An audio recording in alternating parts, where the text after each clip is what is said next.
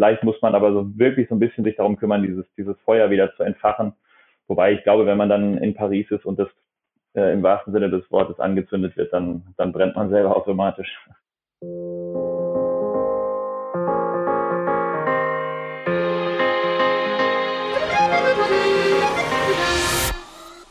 Herzlich willkommen zum Team Deutschland Podcast. Herzlich willkommen im Olympischen Jahr 2024 und herzlich willkommen auf der Road to Paris. Mein Name ist Paul Burber. Ich bin euer Host und wir befinden uns gemeinsam mitten auf dieser Road to Paris. Es geht jetzt richtig, richtig schnell. Die Olympischen Spiele in Frankreich rücken immer näher und so langsam wird es wirklich ernst. Und über diese aufregende Zeit sprechen wir mit den besten Athletinnen und Athleten vom Team Deutschland. Bevor wir starten, möchten wir uns noch bei unserem Partner bedanken. Dieser Podcast wird unterstützt von der Sparkassen Finanzgruppe. Wir haben heute eine kleine Premiere im Team Deutschland Podcast. Wir haben nämlich gleich zwei Gäste. Die Volleyballer Lukas Kamper und Anton Brehme sind am Start. Und das ist eigentlich eine ganz schöne Kombi, weil Lukas schon 2012 in London dabei war und Anton gehört zu der etwas jüngeren Generation im DVV-Team. Also wir haben da gleich zwei Perspektiven. Und was die beiden eint, ist natürlich die Nationalmannschaft. Und mit dieser Nationalmannschaft haben sie im Oktober letzten Jahres die Olympia-Quali bei einem Turnier in Brasilien klargemacht. Darüber erzählen die beiden hier gleich ausführlich. Es geht auch darum, warum die Basketball-Nationalmannschaft eine Inspiration für die ja, Volleyballer war und wie das Traumfinale in Paris aussehen würde. Und ich plaudere hier noch ein wenig aus dem Nähkästchen. Ähm, wir mussten die Aufnahme mit Anton und Lukas wiederholen, weil eine ja, Spur fehlerhaft aufgezeichnet wurde. Das hat uns alle total geärgert, weil das erste Gespräch war total schön. Aber dann haben wir uns ein paar Tage später nochmal zusammengeschaltet und ich habe das Gefühl, dass es dann noch besser geworden ist, weil halt auch so der ein oder andere Gedanke nochmal sacken konnte bei Lukas und Anton. Aber macht euch selbst ein Bild. Road to Paris pur, los geht's.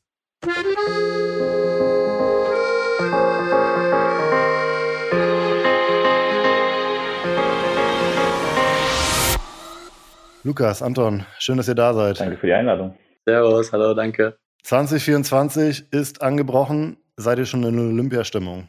Ja, also ich auf jeden Fall. Ich ähm, trainiere jeden Tag eigentlich nur für das Ziel sozusagen, weil für mich das mittlerweile oder momentan das Größte in meiner Karriere ist und deswegen freue ich mich darauf und es gibt auf jeden Fall sehr viel Motivation für den Alltag. Ja, mir geht es mir geht's ähnlich, muss ich sagen. Es rückt immer so ein bisschen in den Hintergrund, wenn man sich wirklich mit dem Tagesgeschäft beschäftigt, wenn man im Training ist. Auf der anderen Seite bin ich leider noch mal in einer kleinen Reha und ähm, bei jeder, bei jeder Extraübung, bei jedem Extrasprung äh, kommt, kommt Olympia in den Kopf und wofür man es macht. Also es hilft schon, hilft schon sehr. Und äh, es war jetzt tatsächlich sogar so in den letzten Tagen, dass ich, dass mich als mich die Jungs im Kraftraum gesehen haben oder ich das extra gemacht habe, dann ist einer vorbeigekommen von der Mannschaft und hat gesagt, mach für Olympia. also einer von den Polen sogar hier. Ich bin in Danzig und äh, das ist halt ganz schön zu wissen, dass es irgendwie für alle ein Thema ist, dass man vielleicht auch ein bisschen ausstrahlt und so. Also auf jeden Fall sehr präsent. Das ist vielleicht eine ganz kleine Erklärung heute. Dreierschalte, Dreier-Talk mit Anton in äh, Modena, Italien, Lukas in Danzig in Polen bei ihren äh, heimischen äh, Ligavereinen sozusagen und ich aus Deutschland zugeschaltet. Und ihr sagt es gerade, es ist natürlich bei euch schon total konkret, seit letztem Jahr Oktober äh, eigentlich. Da habt ihr die Olympia-Quali eingetütet. Äh, könnt ihr mich nochmal mitnehmen und die Hörerin vor allem nach Brasilien. Was war da los Anfang Oktober letztes Jahr? Ja, auf jeden Fall ähm, war das crazy für, für alle. Ähm, ich glaube, es hat in Deutschland oder wir als Team auch jetzt nicht unbedingt erwartet nach dem Sommer. Ich glaube, wir haben uns da in Sakarema sehr gut vorbereitet und äh, es war, glaube ich, zwei Stunden von Rio weg und haben da einfach dann ein krasses Turnier abgerissen und ähm, wie gesagt, ich kann es immer noch nicht fassen, dass wir das echt geschafft haben, aber da sieht man mal, was alles möglich ist als, ähm, als Team sozusagen. Auch wenn man äh, vorher die Monate nicht so gut gespielt hat, ähm, wenn es dann drauf ankommt, kann man trotzdem nochmal einen Schritt nach vorne machen und ich glaube, das haben wir auf jeden Fall gemacht und haben uns dann belohnt, äh, unseren großen Traum zu erfüllen. Ihr seid das ja so ein bisschen durch Höhen und Tiefen gegangen, oder Lukas? Und dann hattet ihr dann dieses Quali-Turnier vor euch. Was ist da passiert? Ja, Anton hat schon angesprochen, genau. Wir haben ja, oder der Sommer war sehr, sehr lang, sehr, sehr vollgepackt. Wir sind im Anfang, und im Juni sind wir in die Nations League gestartet. Das muss man sich vorstellen. Das ist ein Turnier mit äh, drei verschiedenen Wochenenden auf drei verschiedenen Kontinenten so ungefähr. Ähm, das lief auch nicht so wie, wie geplant. Wir hatten uns den Sommer eigentlich als eins der Ziele auf die Fahne geschrieben oder, oder uns selber das Ziel gesetzt, dass wir in der Weltrangliste klettern wollen. Das hatte so den Hintergrund, ähm, dass das für uns die zweite Quali-Chance gewesen wäre, wenn man so Richtung Top 10 ge gekommen wäre am Ende des Sommers. Wir waren auf 16 und sind auch bis zu der Quali äh, mehr oder weniger auf 16 geblieben, mal einen Platz hoch, mal einen Platz runter. Die Europameisterschaft war im Achtelfinale für uns zu Ende. Das war auch so ein bisschen unterperformt unter den Zielen. Ähm, aber auch was Anton vorher gesagt hat, wir haben den ganzen Sommer über dran geglaubt. Das hat man wirklich gespürt und das hat uns ähm, die Motivation und die Kraft gegeben, durchzuziehen und nicht aufzugeben. Also für uns war ja im Grunde genommen das ganz große Ziel und das Highlight ganz am Ende des Sommers, äh, Anfang, Ende September, Anfang Oktober. Und das hat uns, glaube ich, auch für die Moral gut getan, hat uns durch den Sommer getragen und nochmal ähm, dazu geführt, dass wir wirklich alle Kräfte mobilisieren könnten. Und äh, ich wurde viel gefragt, ob wir, ob wir wirklich dran glauben. Die Odds waren gegen uns. Also es war nicht wirklich so, dass, ähm, dass man sagen konnte, klar, ähm, wir strotzen hier vor Selbstvertrauen und Zuversicht. Aber ich glaube, in der Pressekonferenz, in der Online-Pressekonferenz, entweder vor der Europameisterschaft oder tatsächlich vor der Quali, habe ich gesagt, wer hätte vor, den, vor der Weltmeisterschaft gesagt, dass die Basketballer das Ding gewinnen? Das war für mich tatsächlich eine Inspiration. Wir, wir müssen dran glauben, wir tun das, aber wir müssen es auch wirklich so in Fleisch und Blut äh, aufnehmen und das muss darin, darin übergehen. Und ja, rückblickend kann man sagen, das hat geklappt. Ja. Äh, wenn wir mal dahin gehen, nochmal nach Brasilien, sieben Spiele, sieben Siege gegen Teams, muss man wirklich sagen, äh, Weltmeister, Olympiasieger von 2016, glaube ich, also Italien, Brasilien, Volleyball, Großmächte. Wie habt ihr das geschafft? Einerseits, was, ich frage mal so, was macht euch sportlich stark und ähm, was macht euch als Team stark? Äh, ich glaube, ähm, also für mich war ganz klar ausschlaggebend, die Zeit äh, vor Rio, äh, wo wir da das Trainingscamp ähm, bezogen haben sozusagen, weil ich irgendwie da was anderes gefühlt habe äh, als Spieler. Ähm, wir waren da irgendwie jeden Abend zusammen, haben Karten gespielt, sind nochmal ins Meer gegangen und hatten irgendwie so eine ausgeglichene Atmosphäre. Irgendwie ab dem Zeitpunkt war alles äh, viel leichter, auch wenn man einen schweren Sommer ähm, gespielt hatte und eigentlich äh, vieles auch wehgetan hat war das irgendwie äh, beflügelnd und ähm, ich glaube, dann sind wir ins Turnier gestartet und haben das irgendwie mitnehmen können und ähm, haben dann von Spiel zu Spiel äh, auch uns gesteigert, fand ich. Haben dann einfach befreit aufgespielt und ich glaube, jeder, jeder hat einfach seinen besten Volleyball gezeigt und äh, hat sowas auf jeden Fall noch nie erlebt. Ja, mu muss ich, also der, der, vielleicht der technische Hintergrund ist, dass man ja natürlich, wenn ein Turnier auf einem anderen Kontinent in Südamerika stattfindet, dass man sich auch ein bisschen die, die Zeitverschiebung, ähm, dass man sich da anpassen möchte. Deswegen sind wir, ich glaube, sechs Tage vorher angekommen. Ähm, man muss sich das so ein bisschen, ja, man kann sich das so, tatsächlich so ein bisschen exotisch vorstellen. Also wir waren in dem Trainingscamp der brasilianischen äh, Nationalmannschaften, Beachvolleyball und Volleyball-Nationalmannschaften, also wirklich nur ein Camp, was für Volleyball gemacht ist dann hängen da überall die Bilder ähm, von den ganz großen Zeiten der Brasilianer. Das ist jetzt im aktuell nicht unbedingt so, obwohl sie äh, noch Olympiasieger geworden sind in Rio, aber es gab Zeiten Anfang der 2000er, da haben die alles äh, kurz und klein geschlagen und dominiert. Und diese Bilder hängen da. Also auch das war so, so, eine, so eine sehr inspirierende Umgebung nochmal. Und ähm, ja, direkt am Strand, so eine kleine, wie so eine kleine Landzunge. Man konnte morgens an den Strand gehen, man ist mit Wellenrauschen ins Bett gegangen und es war wirklich so nochmal bisschen Campo Bahia ist das, glaube ich, diese Stimmung, dass man wirklich unter sich war. Man konnte einerseits runterfahren und andererseits Anlauf nehmen für das Turnier. Und ähm, das hat wirklich gut getan. Und mir ging es genauso. Und ich glaube, den meisten ging es so. Ich weiß nicht, ob es vom Verband, vom Trainer so geplant war, aber es hat irgendwie Klick gemacht da. Ähm, egal zu welcher Zeit man zu den Zimmern gekommen ist, es sind so kleine Bungalows. Es waren immer eine Gruppe, die draußen gesessen hat, die Karten gespielt hat. Man war nie so alleine, wie das sonst so in den Sommern häufig im Hotel ist. Man sieht sich auf dem Gang, man sieht sich beim Essen und dann liegt man aber viel auf dem Zimmer rum. So, das war anders und hat mit Sicherheit auch nochmal dazu beigetragen, dass wir wirklich mit einem nochmal stärkeren Mannschaftsgefühl dahin gegangen sind. Campo Bahia ist da vielleicht, äh, merken wir uns das mal fürs Olympische Dorf. Ich nehme das so mit, es hat sich so ein Vibe entwickelt, ein Flow irgendwie im Team, dann wahrscheinlich natürlich auch von Spiel zu Spiel. Ist wahrscheinlich immer schwierig zu sagen von, von innen, von selber, aber Lukas, du bist auch schon lange dabei. Was hat denn die Mannschaft jetzt äh, sportlich ausgemacht im Vergleich zu Mannschaften äh, die letzten zehn Jahre? Äh, das letzte Mal bei Olympia wart ihr 2012 wo es vielleicht mal nicht geklappt hat? Also als erstes kommt mir in den Kopf eine extrem gute Mischung von, von jung und alt, physisch stark, mutig.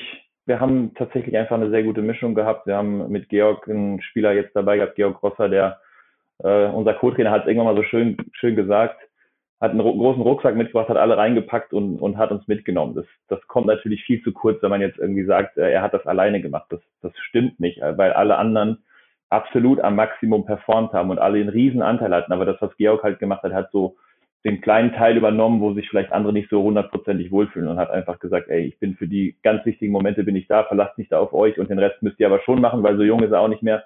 Ähm, also wir hatten so eine so einen wirklich guten Mix da aus aus Fähigkeiten, aus Charakteren ähm, und aus einer Lockerheit und einer Angespanntheit, die die einfach perfekt funktioniert hat. Anton, was würdest du sagen? Wie nimmst du das wahr? Ich würde dich zu den Jüngeren zählen, Anton. Äh, die Mischung hier kommt ja nicht von ungefähr. Lukas gehört natürlich zu den Älteren. Ich nehme an, ihr spielt im Training auch häufiger jung gegen alt. Ich behaupte mal, da spielt ihr vielleicht gegeneinander. Anton, wie nimmst du die wahr? Die Stimmung in der Mannschaft, dieses ja jung und alt. Ich habe das Gefühl, aber gerade auch die Jungen, vermeintlich Jungen, haben schon super viel Qualität. Täuscht mich das von außen? Nee, ich glaube auch, dass wir, dass wir jungen Spieler auf jeden Fall äh, auch einen großen Beitrag dazu geleistet haben. Aber ich habe das so wahrgenommen, na klar ist man als, als gerade als junger Spieler sehr nervös ähm, bei so einem Turnier und und äh, was Lukas schon gesagt hat, ich glaube, gerade Georg oder auch, auch Lukas, die älteren Spieler, die schon viel mehr Erfahrung haben, haben da auch viel mit uns, mit uns geredet und äh, haben uns so ein bisschen beruhigt sozusagen. Also ich habe mich sehr wohl gefühlt. Und ich glaube, deswegen ähm, konnte man auch so performen, weil, weil wir so ein bisschen Ruhe von den älteren oder die Erfahrung von den älteren Spielern äh, bekommen haben. Und da, da ähm, sind wir natürlich zur, zur Höchstleistung ähm, möglich, also möglich, dass wir sowas äh, abliefern können. Und ja, ich glaube, wir waren alle hungrig und äh, auch gerade, wenn man sieht, dass er, der Georg mit äh, 39, glaube ich, noch so spielen kann, dann wollen wir natürlich auch äh, so performen. Und ich glaube, das hat uns ausgemacht, dass jeder einfach ähm, zu, zu jedem Spiel ein richtig gutes Spiel abliefern konnte. Und dann ist es irgendwann äh, zum 8. Oktober gekommen, war das, glaube ich. Es muss der 8. gewesen sein. War es, glaube ich, in Deutschland. Ich weiß nicht, ob es in Brasilien auch der 8. war. Ich habe nur ein Video vor Augen. Da steht ihr alle auf dem Feld, noch in den Trikots, direkt nach dem Spiel, singen Paris, Paris, wir fahren nach Paris. Was war da los bei euch? Äh, was ist da passiert in der Mannschaft? Was war, was ging ab? Ja, ich glaube, äh, ich kann mich noch daran erinnern, dass wir gegen Kuba gespielt haben und ähm, eigentlich waren wir schon nach zwei Sätzen durch, aber irgendwie hat das, glaube ich, niemand so re richtig realisiert, also ich, ich zumindest nicht. Es war Katar und das hätten zwei Sätze gereicht für einen Punkt sozusagen und damit wärt ihr durch gewesen, ja. Ja, dann haben wir es 3-0 durchgezogen, ähm, auch sehr gut gespielt. Und natürlich war man dann natürlich ähm, einfach erleichtert, dass man es geschafft hatte. Aber ich irgendwie in der Situation konnte meine Emotionen nicht so freien Laufen lassen, weil ich das irgendwie noch nicht realisiert habe hat auch noch zwei Wochen nach dem Olympiaturnier ge, ge, gebraucht, dass ich da irgendwie gecheckt habe, was wir eigentlich geschafft haben. Ähm, aber na klar, haben dann gefeiert, äh, in der Umkleide ein bisschen was getrunken. Aber ich weiß noch ganz genau, dass wir auch ähm, nicht so übertreiben wollten, weil wir das äh, letzte Spiel gegen Ukraine auch noch gut performen wollten, weil wir ähm, ein gutes Turnier gespielt haben. Und äh, ich glaube, wir wollten einfach alle ungeschlagen da rausgehen. Und deswegen, deswegen haben wir nicht äh, zu sehr übertrieben, aber ein, zwei Bierchen hat man sich gegönnt. Kurze Werbung mit einem wichtigen Hinweis. Überall in Deutschland stehen die Sparkassen an der Seite der Menschen und ermöglichen ihnen die wirtschaftliche und soziale Teilhabe. Im Sport engagieren sie sich jährlich mit rund 90 Millionen Euro für Vereine, das deutsche Sportabzeichen, die Eliteschulen des Sports und für die Athletinnen und Athleten von Team Deutschland und Team Deutschland Paralympics. So schaffen die Sparkassen und ihre Verbundpartner viele große Momente im Breiten wie im Spitzensport. Und warum? Weil es um mehr als Geld geht. Ist crazy, dass du das sagst, dass, dass du es noch gar nicht so wahrgenommen hast, sozusagen, und noch nicht realisieren konntest, weil die Bilder, die man so gesehen hat, ne, aus Deutschland, auf Instagram und so weiter, die waren so emotional, ihr wart so euphorisiert und, und äh, aber ich glaube auch emotionalisiert. Ähm, das war also wirklich schön zu sehen, wirklich tolle Bilder entstanden. Unter anderem auch mit, äh, mit dem Maskottchen, dem Friesch, äh, mit dem Paris-Maskottchen. Also kann ich nur eben empfehlen, guck mal auf Instagram. Lukas, wie war es für dich? Ähm, auch da, ich will nicht immer auf dem Alter rumhacken, aber auch aufgrund der Historie, zehn, elf Jahre später nach, nach London 2012, äh, den Schritt nochmal zu packen. Ja, sehr emotional für mich. Vielleicht auch noch so ein bisschen vor dem Hintergrund, dass ich ja nur ein Spiel gemacht habe. Ähm, ich habe mich im ersten Spiel gegen Iran äh, verletzt, Muskelfaser in der Wade und ähm, es bestand noch kurz Hoffnung, dass ich vielleicht nochmal irgendwie einsteigen kann. Aber dann einen Tag später haben wir ein, äh, ein MRT gemacht und dann war für mich klar, dass es, dass es vorbei ist, dass ich nichts mehr machen kann. Und ähm, ja, auch jetzt, die Geschichte geht für mich mit der Olympia zu Ende. Und ähm, in dem Moment wusste ich natürlich noch nicht, ob wir die Quali schaffen. Und ich, ich hatte kurz so Gedanken, okay, vielleicht äh, ist hier gerade meine Nationalmannschaftskarriere vorbei, wenn wir die Quali nicht schaffen. Wir sind auf Platz 16 der, der Weltrangliste. das war schon ein sehr, sehr harter Schlag für mich persönlich, aber ich habe auch zu den Jungs dann in dem Moment gleichzeitig gesagt, es ist, es ist gerade irgendwie auch sehr emotional, weil ich das Gefühl habe, hier wächst was. Wir haben das erste Spiel gewonnen, das war ganz wichtig gegen Iran und die Stimmung war gut und ähm, habe einfach versucht, dabei zu bleiben, also physisch auch vor Ort zu bleiben, obwohl wir noch den Jan Zimmermann als Zuspieler ähm, dazugeholt haben. Ich, ich, wollte, ich wollte dabei bleiben, ich wollte irgendwie unterstützen, musste dann auf der Tribüne sitzen, aber so nah wie möglich beim Team. Ähm, also ich habe das so von außen verfolgt und es war einfach eine, im Grunde genommen war es eine pure Freude, das, das zu sehen, wie das ähm, von Spiel zu Spiel gegangen ist, ähm, wie, wie abgeklärt wir mit der ganzen Situation umgegangen sind. So diese Mischung ähm, angespannt vom Spiel, gelöst nach dem Spiel im Bus, aber am nächsten Tag wieder voller Fokus darauf, ähm, das war schon, schon besonders und ähm, ja, ich habe mich dann, also das Protokoll erlaubt ja eigentlich nicht, dass man als Spieler, der nicht im, im Spielberichtsbogen ist, überhaupt in diese Player, Player Zone oder in, die, in diese Auswechselzone kommt, aber es war mir in dem Moment egal, als wir dann ähm, den, den Matchball gegen, gegen Katar hatten, auch wenn wir vorher schon wussten und ich saß ja auf der Tribüne mit unserem Sportdirektor und äh, mit unserem Fitnesstrainer, glaube ich, weiß gar nicht mehr, wer noch bei mir war. Ähm, wir wussten ja nach dem Einsatz, okay, es ist eigentlich schon durch, aber alle haben noch die Kontenance bewahrt und dann bin ich halt zum Matchball zu den Jungs in die Auswechselzone und bin dann mit reingerumpelt, weil ich mir den Moment einfach nicht nehmen lassen wollte, genau damit äh, in der Gruppe zu sein. Äh, ein kleines bisschen, du hattest auch nach dem Vergleich gefragt zu 2012. Etwas anders, weil 2012 war es nur ein, ein Viererturnier und wir hatten so ein extrem dramatisches Spiel gegen Kuba. Das war das zweite Spiel, das war so dieses äh, Do or Die. Wir wussten, wenn wir gegen Kuba nicht bestehen, haben wir eigentlich keine Chance. Wir mussten am Tag danach noch gegen Tschechien spielen und das war so ein Fünfsatzspiel. Ich glaube sogar Matchball, Matchball für Kuba, den abgewehrt, den Ball gemacht und da ist es so wirklich explodiert in der Max-Schmeling-Halle auch noch. Ähm, das war jetzt vielleicht ein bisschen anders, weil es sich etwas mehr angedeutet hat, etwas mehr gewachsen ist, ähm, aber natürlich gleichzeitig ein extrem großes Glücksgefühl, eine Zufriedenheit, vielleicht auch so ein bisschen Genugtuung dabei, dass wir gesagt haben, ja, wir, wir wussten es, wir haben daran geglaubt und jetzt guckt mal hier hin, wir können das. Aber natürlich wird ein ganz, ganz, ganz besonderer Moment, nicht so direkt vergleichbar mit 2012, aber ähm, sehr, sehr schön, weil wir da auch unter uns waren. Das macht vielleicht auch so aus. Wir waren weit weg von zu Hause. Es war nur diese Gruppe, die das erreichen konnte. Ähm, kaum Fans, direkt deutsche Fans für uns, sondern es war so wir, wir, ich weiß nicht, wie viel wir waren, 20 oder sowas vor Ort, ähm, haben das hier zusammen geschafft. Das war schon auch, auch sehr besonders, ja. Ich finde das sehr schön, was du vorhin gesagt hast, auch mit der Inspiration, zum Beispiel durch die Basketballer, die auch eher als Außenseiter da reingegangen sind, äh, zwar als Team stark sind und auch schon Ausrufezeichen gesetzt hatten und äh, sich dann halt total belohnt haben. Ne? Ähm, und ihr habt das genauso gemacht äh, mit der Olympia-Quali. Ähm, Anton, 8. Oktober, äh, letzte Frage dazu. Du hast dann gepostet, Childhood Dream is coming true. Äh, was meinst du damit? Keine Ahnung, ich habe mir das schon immer vorgestellt oder ich habe viel mit meiner Familie Olympia geguckt und ähm, als ich dann irgendwie so ein bisschen in den Profibereich gekommen bin, ähm, auch schon als kleiner Stift, wo wir da auf dem Internat angefangen haben in Berlin, äh, hat man sich das ja immer vorgestellt, äh, da mal zu spielen. Und ich habe es im Ehrlichsein eigentlich äh, fast nie so richtig geglaubt, dass ich das überhaupt äh, in die Nationalmannschaft äh, schaffe oder so weit schaffe. Und ähm, dann ist es einfach echt wahr geworden, dass man da die Chance hat, dabei zu sein. Und äh, deswegen, deswegen die Message dazu. Und ja, ich bin mega glücklich, dass ich da hoffentlich, wenn ich fit bleibe, da irgendwie mit in Paris dabei zu sein. Da äh, triffst du einen ganz guten Punkt. Die Mannschaft Quali safe sozusagen. Äh, wie geht es für euch weiter sozusagen mit der Selektion der Mannschaft, mit der ja, persönlichen Qualifikation als Spieler dann? Naja, wir haben jetzt erstmal alle unsere Vereinssaison noch so bis mehr oder weniger April, Mai vor der Brust. Dann haben wir die Situation vielleicht auch seit längerer Zeit mal wieder in der Nationalmannschaft, dass nominiert werden muss. Also es ist einerseits eine gute Situation für, für die Qualität in der Mannschaft, ähm, dass der Trainer auf mehreren Positionen die Qual der Wahl haben wird.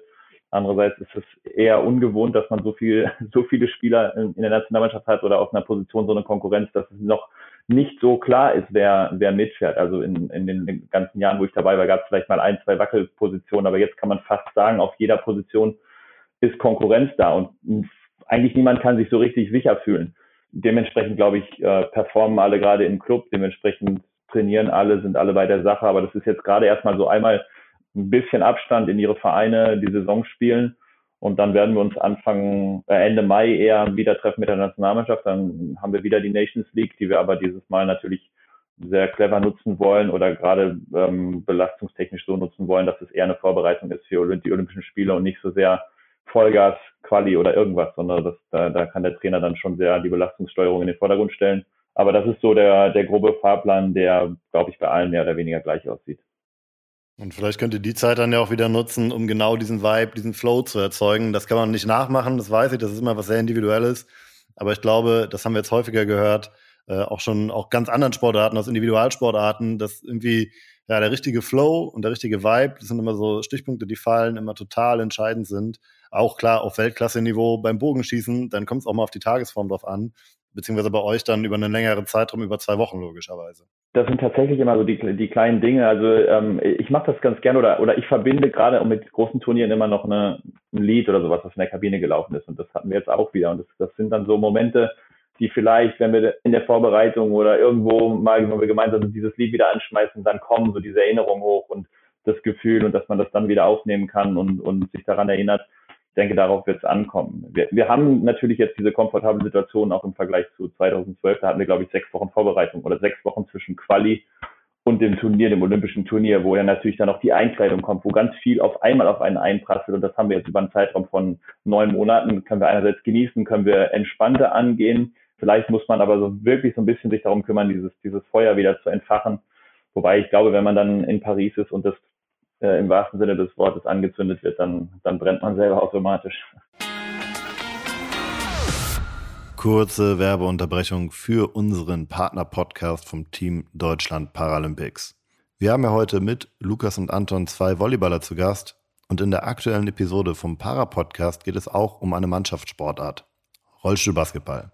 Lisa Bergenthal ist bei Philipp und Dorian zu Gast und spricht unter anderem darüber, warum sie auch die Motivationslisa genannt wird.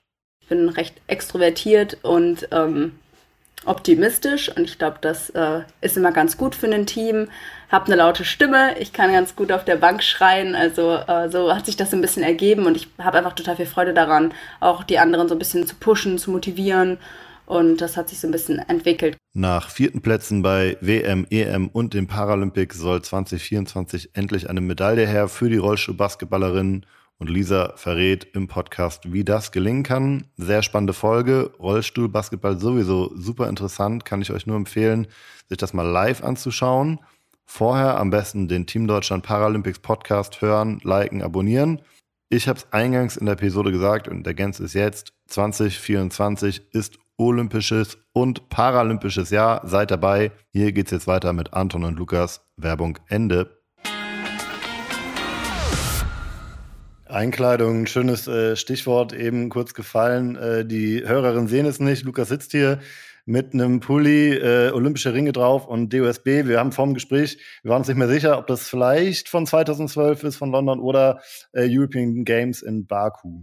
Ja, ich glaube, alle, die dabei waren oder alle, die dabei sein werden und das erlebt haben, die werden die Einkleidung auch als einen besonderen Moment empfinden, weil man, ähm, man bekommt was in die Hand, was, was damit zu tun hat, wo man weiß, okay, das werde ich an dem und dem Tag tragen. Ist jetzt neun Jahre her oder das ist schon zwölf Jahre her und ich habe diese Kleidungsstücke immer noch, ich trage die gerne weil man einfach immer was damit verbindet und ähm, dementsprechend, ja, Einkleidung wird auch, wird auch ein, auch ein schöner Moment. Und man trifft auch vielleicht zum ersten Mal auf andere Sportlerinnen und Sportler, so die klassischen Fragen, seid ihr, äh, oder wie habt ihr euch qualifiziert, wie ist bei euch gelaufen ähm, und so weiter. Das, dann, dann geht es, dann geht es so los, dass man, dass man so, so langsam Fahrt aufnimmt.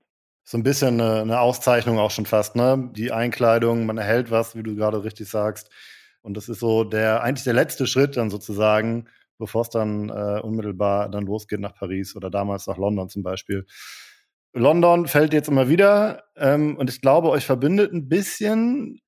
Lukas, du warst als Teilnehmer, als Athlet in London 2012. Anton, du warst aber auch schon da zum Zugucken. Meine Familie ist äh, sportbegeistert und auch Olympia begeistert und als kleiner Stift habe ich da äh, den Usain Bolt zugeguckt, ähm, als er äh, auf 100 Meter Gold gewonnen hat. Und ja, es war ein cooles Ereignis auf jeden Fall. Und er hat seine, seine Schuhe dann noch in die, ähm, die Fenster geworfen, aber ich habe sie leider nicht gefangen. Und ja, das weiß ich noch ganz genau, dass es ähm, ein besonderer Moment auf jeden Fall für mich war. 2012, da musst du so 12, 13 Jahre alt gewesen sein. Aber bei den äh, Volleyballmännern warst du nicht zufälligerweise. Nee, wir waren irgendwie nur das Wochenende und haben da nur einmal äh, den Abend zu, zugeguckt und dann äh, sind wir auch wieder nach Hause. Lukas, hast du damals neben eurem Turnier andere Sportarten gucken können? Äh, ja, ich weiß, dass wir bei den Hockeymännern waren. Ich muss ehrlich sagen, ich weiß nicht mehr ganz genau, bei welchem Spiel, aber die haben ja auch äh, Gold geholt. ich, wir waren nicht bei dem Finalspiel, aber es könnte sein, dass es, dass es Viertel- oder Halbfinale sogar war, ähm, weil das war äh, sehr nah, ähm, wenn ich das noch richtig in Erinnerung habe. Also die Venue oder das Stadion von den Hockeyspielern war recht nah am Olympischen Dorf, sodass wir darüber gehen konnten. Und ich durfte bei dem äh, bei der Goldmedaille von Brink Reckermann dabei sein, beim Beachvolleyball. Ähm, mit Sicherheit auch ein ganz besonderer olympischer Moment, den die beiden da erreicht haben und da vor Ort im Stadion zu sein, das, das werde ich nicht vergessen. Und auch, dass wir dann danach mit feiern konnten. Unser Turnier war zu dem Zeitpunkt schon beendet, sodass wir das mit denen gemeinsam genießen konnten. Äh, wahrscheinlich unter anderem im Deutschen Haus.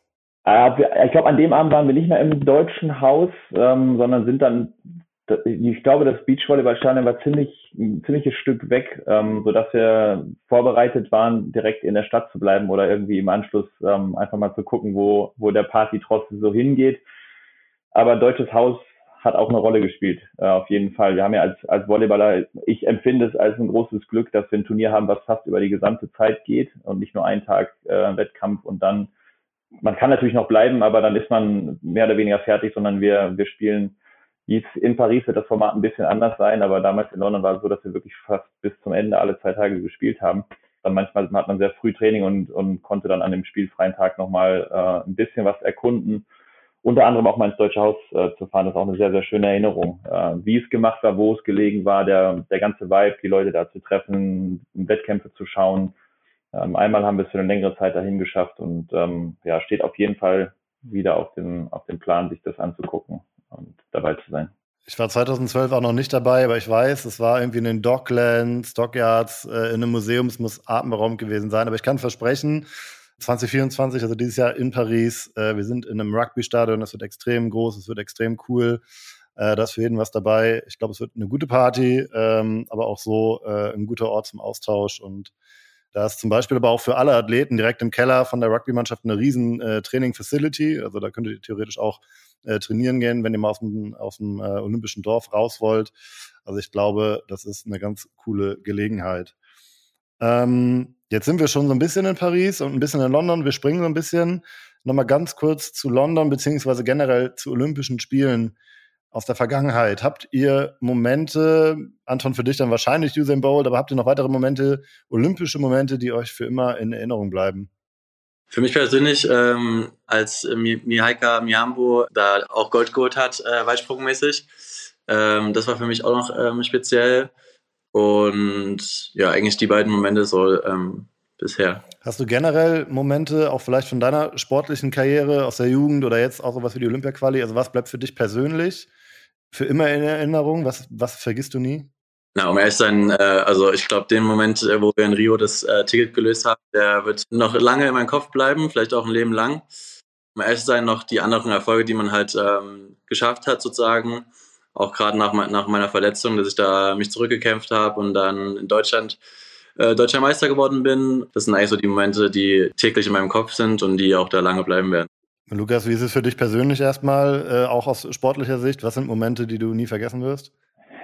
Ja, ich bin jetzt eine bisschen andere Generation, also, meine Kinder, das sind ja, irgendwie sind es ja auch Fernsehmomente, also jetzt abgesehen von London sind es ja Fernsehmomente und also bei mir waren das Fußball-Weltmeisterschaften, Olympische Spiele, Tour de France und Wetten das das sind so die Momente, wo alle gebannt zugucken und da hat Olympische, Olympia eine, eine, ganz große Faszination. Also auch weil der Fernseher fast den ganzen Tag gelaufen ist. Das war bei uns zu Hause eher ungewöhnlich, aber bei so großen Sportereignissen, da wurde auch einfach mittags der Fernseher angemacht und, und man hat mitgeguckt. Ja, für mich mit Sicherheit 2004, glaube ich, war Athen, ähm, als die Brasilianer da Gold geholt haben und diese, ähm, dieser, dieser Lorbeerkranz, den die Spieler auf den Kopf bekommen haben, das ist, das ist so ein Bild, was ich mit mir trage und was ich mit einem sehr, sehr großen Erfolgs Gefühl für diese Mannschaft. Da hatte ich ja selber gar nichts mit zu tun, aber das hat so eine ganz, ganz besondere Bedeutung in der, im Volleyball, Olympische Spiele das zu gewinnen. Und, und dieses Bild habe ich einfach sehr mitgenommen und hat mich ähm, begleitet, muss ich immer wieder dran denken. Ähm, ansonsten Kira Walkenhorst, Laura Ludwig, wie sie in, in Rio Gold geholt haben, das war ja auch, ähm, wir waren vor Ort in der Copacabana, das war für mich damals ein besonderer Moment und war jetzt auch in der Zeit, wo wir in Rio tatsächlich an der Copacabana auch im Hotel gelebt haben, auf diesen Spielort gucken konnten auch in der Zeit, wo wir da waren, eine, eine große Inspiration. Von daher, das waren jetzt, glaube ich, alles Volleyball-Momente. Nee, Hockey hatte ich noch gesagt, ja. Und ansonsten das, das eigene Einlaufen bei Olympia ist, glaube ich, ein ganz, ganz besonderer Gänsehautmoment, der, ja, der auch, glaube ich, bei allen in den Kopf kommt, wenn man über Olympia spricht. wie die Mannschaften einlaufen, wie das Stadion aussieht. Das Olympische Stadion ist ja immer schon Thema, wie wird es aussehen, was passiert und sowas. Und ähm, das wird auch sehr, sehr lange oder ist sehr, sehr klar noch im, im Gedächtnis präsent. Womit wir wieder in Paris werden. Habt ihr schon gehört, wie da eingelaufen wird? Es soll wohl auf der Seine stattfinden ähm, mit, mit Schiffen. Aber ich bin gespannt, ich habe das ja noch nie erlebt, so wie Lukas, wie das sein wird und deswegen sehr aufgeregt. Ja, ich bin auch sehr gespannt. Also es ist ja, es nimmt diesen klassischen Moment in Anführungszeichen, wenn es so ist. Ich weiß noch nicht genau, wie es aussieht, ob man noch irgendwo an einen Ort kommt, wo man mit allen gemeinsam reinkommt oder zusammensteht. Ähm, aber das, die, die Idee, so ähm, durch die Stadt quasi zu, zu fahren, diese die Gegebenheiten vor Ort einfach komplett auszunutzen, ist auch extrem innovativ und spannend und kann mit Sicherheit auch was, was sehr, sehr Besonderes kreieren, ja. Paris ist super nah, ne? man kommt aus verschiedenen Städten in Deutschland super schnell hin, auch mit dem Zug sogar, mit dem Auto. Da muss man gar nicht fliegen. Ähm, gibt bestimmt irgendwelche Verrückten, die mit dem Fahrrad dahin fahren oder so. Äh, was macht das für euch aus, diese ja, Nähe Europa und dann klar, dass Familie und Freunde da sein können? Ja, vier auf jeden Fall. Ähm, ich mag es ja allgemein, wenn man solche großen Momente hat äh, als Spieler, dass, dass da die Liebsten dabei sind. Es gab auch schon viele Diskussionen, äh, wie man das dann irgendwie hinkriegen könnte, dass sie dabei sind. Ich glaube, das wird äh, sehr schwer werden oder sehr schwierig, weil ja schon alles ähm, ziemlich äh, vollgebucht ist. Aber äh, ich glaube, meine Eltern oder meine, meine engsten Leute werden sich das nicht nehmen, da einfach mit dem Auto rüberzufahren, irgendwie vielleicht äh, in einem anderen Ort zu wohnen und da zwei, drei Spiele von, von uns zu gucken und auch das Olympia-Feeling da sozusagen als Fan ein bisschen äh, mit aufzunehmen. Exklusiver Tipp hier, ich weiß gar nicht, ob ich das so sagen darf, aber aus, aus meiner Einschätzung heraus würde ich sagen, hinfahren, wenn man kann. Unterkunft ist ein Thema tatsächlich. Und wenn man nicht gerade 100 Meter Sprintfinale gucken will, dann kommt man schon irgendwie rein. Ja, würde ich auch aus der Erfahrung von London sagen, dass noch vor Ort immer noch was möglich ist. Und ich du hast gesagt, man kann ja theoretisch könnte man sogar ähm, die Nacht im Zug verbringen, irgendwie mit, mit dem TGW aus Köln fahren und den ganzen Tag vor Ort und dann wieder zurück. Dann spart man sich das Hotel. Das ist wahrscheinlich günstiger, wenn man einfach im Zug sitzen bleibt und dann fährt man am nächsten Tag wieder hin oder sowas. Äh, so wie in Berlin in der Ringbahn. Dass man einfach die Nächte im Zug verbringt und die Tage äh, in Paris. Ähm, ja, aber für mich auch ähnlich. Meine Eltern haben schon was gefunden. Meine Familie kommt, kommt auch dahin. Ähm, ich verbinde mit Frankreich sowieso viel. Ich habe meine ganze Kindheit und Jugend im Urlaub immer in Frankreich verbracht, jetzt nicht in Paris, aber habe 2000 irgendwann, ich weiß nicht mehr wann das war, die Olympischen Jugendspiele in Paris gemacht. Und das war so meine erste Erfahrung in der Junioren- oder Jugendnationalmannschaft damals noch. Also auch da schließt sich so ein kleiner Kreis. Also wird mit Sicherheit emotional. Dann freuen wir uns darauf. Was könnte denn ähm, sportlich gehen? Ich weiß immer schwierig nach Zielen zu fragen und klar, dann geht es wieder darum, äh, wie so der, die Stimmung ist und der Flow ist, aber was nehmt ihr euch vor? Wir gewinnen. Also mit den Polen sage ich immer hier, äh, wenn wir uns, wenn wir uns irgendwie sehen mit den Nationalspielern oder auch ansonsten, wenn ich mal danach gefragt werde, ja, von mir aus Finale gegen Polen. Also ähm, würde ich machen, dann ist die Halle auf jeden Fall innen auch voll. Oder Finale gegen Frankreich kann man machen. Ähm, ich muss natürlich, natürlich aufpassen. Wir haben, wir haben uns bei der Quali extrem, sind wir extrem gut damit gefahren, dass wir wirklich von Spiel zu Spiel gedacht haben und das sollten wir auch versuchen. Der Modus ist ja ein bisschen anders mit einer, mit einer kleineren Gruppe von daher, es kann viel gehen. Wenn wir die Leistung abrufen, die wir in Rio gezeigt haben, dann, dann kann es sehr, sehr weit gehen. Aber man muss da und sollte da mit viel Demo dran gehen und, und ähm, schauen. Aber wir haben schon ziemlich zügig nach der, nach der Quali noch in Rio gesagt, dass die Reise nicht hier zu Ende mit der Quali zu Ende ist, sondern dass sie jetzt losgeht und, und hoffentlich so weitergeht wir bereiten uns ja immer einen Kienbaum vor, vielleicht, dass man sich da jeden Abend trifft und äh, wie wir es in Sakarema halt gemacht haben, Karten, Karten spielen und einfach so eine Atmosphäre wieder zu kreieren, äh, wird uns, glaube ich, auf jeden Fall helfen, dass wir da ähm, auch ein gutes Turnier spielen werden. Kienbaum, Deutsche Campo Bahia, weit gegriffen, aber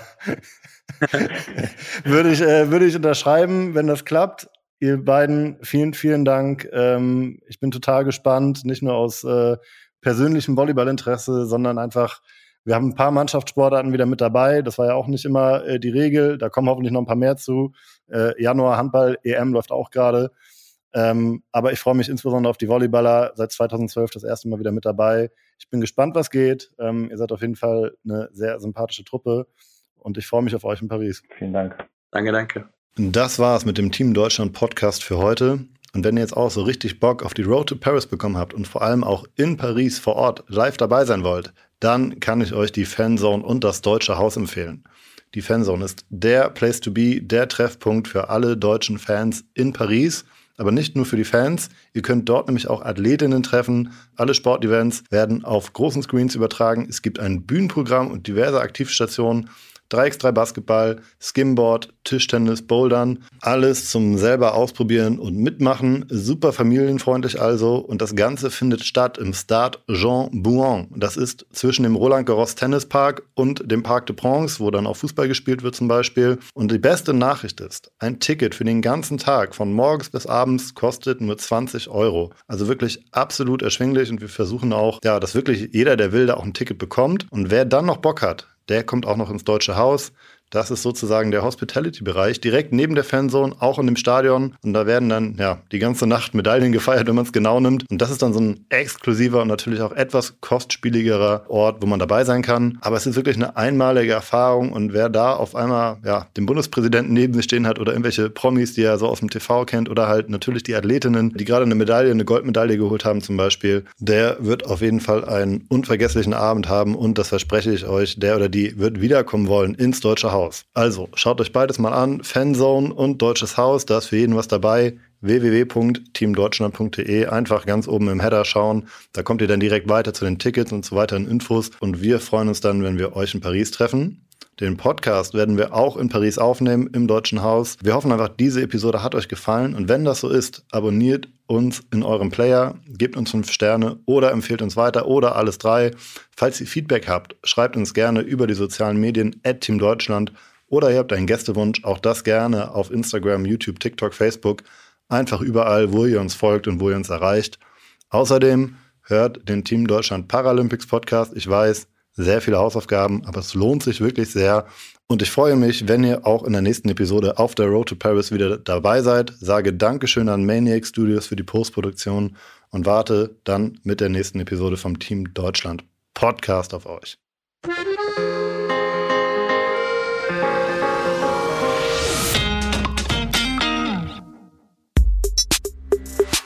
Der Team Deutschland Podcast ist eine Produktion von Maniac Studios.